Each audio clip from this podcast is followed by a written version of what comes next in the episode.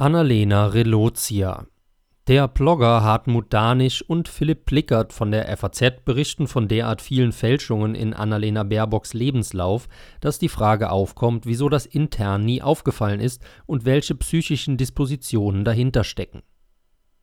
Der ehemalige Chef des Bundesverfassungsschutzes, Hans-Georg Maaßen, meinte im Gespräch mit Markus Lanz einmal, das Hauptproblem deutscher Politik sei, dass Wunschdenken im Vordergrund stehe, nicht die Wirklichkeit. Diesen Eindruck haben wohl alle Konservativen und Liberalen, wenn sie hören, was grün-rote Politiker nach der Ära Schröder-Fischer so sagen und wollen man konnte das Gerede von x-ter Ökokatastrophe, Koronismus, Rassismus und Sexismus bislang aber immer noch als zweckrational verstehen, weil die Konstruktion nicht vorhandener Probleme, wie Helmut Schelsky 1974 warnte, immerhin Milliarden oder Billionen in die Kasse von Opportunisten spülte und bestimmte Karrieren Berufsloser wie Göring-Eckardt und Roth überhaupt erst ermöglichten. Der Fall Annalena Baerbock allerdings toppt alles bisher Dagewesene.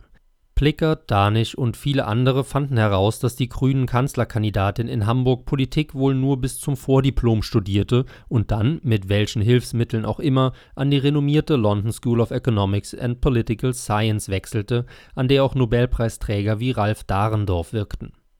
Nun ist es an den angelsächsischen Eliteschulen gängige Praxis, zahlende Elitekindern einen Abschluss quasi zu verkaufen, wie wir es von Katastrophenpräsident George W. Bush kennen Allerdings müssen die Käufer dann wirklich sehr reich sein.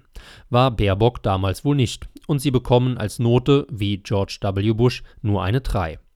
Baerbock soll sogar die Bestnote in ihrer Masterarbeit erreicht haben, nach nur einem Jahr Studium. Eine Völkerrechtlerin ist sie daher sicher nicht, und auch bei weniger gewichtigen Dingen wurde übertrieben oder glatt gelogen. So ließ sie ihre vermutlich substanzlose Doktorarbeit an der Freien Universität Berlin seit Jahren ruhen. Auslöser waren wahrscheinlich die Skandale um die Dissertation von Gutenberg und Schawan. Weiterhin behauptete sie im Lebenslauf auf ihrer Internetseite, sie sei Büroleiterin der Abgeordneten Elisabeth Schröter in Brüssel gewesen. Bildschirmfotos des Netzauftritts von Schröter zu der Zeit 2005/2008 beweisen aber, dass Baerbock in Potsdam saß und dort nur die Netzseite betreute selbst bei Nichtigkeiten wie sportlichen Aktivitäten und Vereinsmitgliedschaften hat die Grüne geprotzt. Sie war keine herausragende Trampolinspringerin, sondern hat nur in einer Unterdisziplin mal Bronze geholt. Der Solarverein Potsdam, dem sie angeblich angehört, existiert nicht oder schon lange nicht mehr und Mitglied im UNO-Flüchtlingshilfswerk war sie auch nicht, weil das gar nicht geht. Nur Staaten können das. Was als einziges tatsächlich stimmt, sind ihre auch für Linke höchst anrüchigen Kontakte zu kapitalistischen Eliteorganisationen wie dem World Economic Forum von Klaus Schwab. Das alles wirft die Frage auf, wie es kommen kann, dass eine seit zwei Jahren von den Massenmedien promovierte Politikerin sowohl in der Tiefe wie auch in der Breite derart lügen und übertreiben konnte, ohne dass es jemandem auffiel. Wäre es nicht rationaler gewesen, wenn die grüne Führung sich auf wenige einfache Qualitäten ihrer Kandidatin beschränkt hätte? Oder wenn die tiefgrüne Journalie weniger windige Parteipolitiker zur nationalen Hoffnung ausgerufen hätte? Nein, das ging wohl gar nicht mehr. Aus meiner Sicht aus zwei Gründen. Erstens, wie ich in Die neue Banalität des Bösen schrieb, werden die moralisierenden Weltrettungsfantasien unserer Tage in der Regel von Zivilversagern und Faulen genutzt, die bei realitätsnaher Politik der kompetenten Konkurrenz unterliegen würden und arbeiten gehen müssten dass die inkompetenten Weltretter in den Redaktionen und Parteizentralen, die nach Gesinnung statt nach Leistung ausgewählt wurden, nicht die Fähigkeit besitzen, systematischen Betrug zu erkennen, liegt auf der Hand und wurde durch die Relotius-Affäre des Spiegel und durch den entgleisten Schulzzug der SPD bewiesen. Zweitens zieht eine entrückte ideologisierte Weltsicht, wie sie in der politisch korrekten Grünwählerklasse vorherrscht, professionelle Rosttäuscher wie Baerbock und Klaas Relotius regelrecht an Blogger Danisch fragte auf seiner Seite, ob Baerbock vielleicht psychisch krank, eine pathologische Lügnerin sei. Solche Syndrome gibt es, aber ob Baerbock und Relotius davon betroffen sind, mag ein Analytiker beurteilen.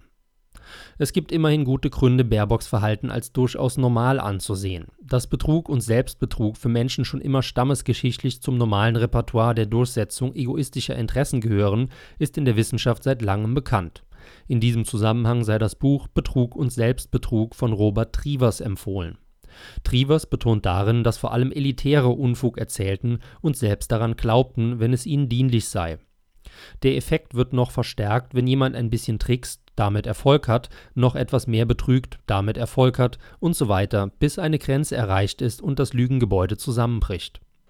Hartmut Danisch erinnert an das Grimmsche Märchen vom Fischer und seiner Frau, in dem die Gattin immer gieriger wird und am Ende alles verliert. Annalena Baerbock mag es gerade wie der Fischerfrau gehen, die in ihrem Cäsarenwahn die Wirklichkeit zum Selbstschutz immer mehr verleugnete und nun quasi auf dem Beton der Realität aufschlägt. Nebenbei nichts Neues unter der Sonne und in der deutschen Politik.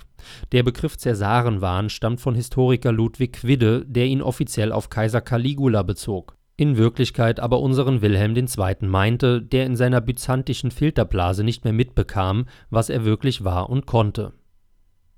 Den Liberal-Konservativen könnte es recht sein, wenn die banalen Grünen mit ihrer Selbstbetrügerei sich selbst entlarven Dummerweise ist die böse Banalität längst auch in den rechten Parteien weit verbreitet.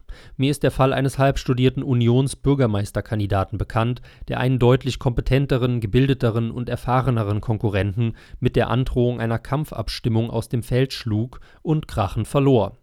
Trotzdem oder gerade deswegen bekam er sein Pöstchen mit über 6000 Euro brutto.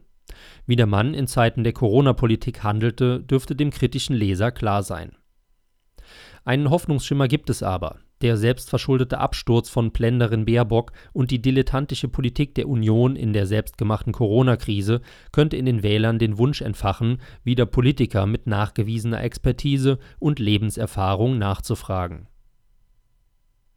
Sie hörten einen aktuellen Beitrag von Axel R. Göring, nachzulesen auf eigentümlich frei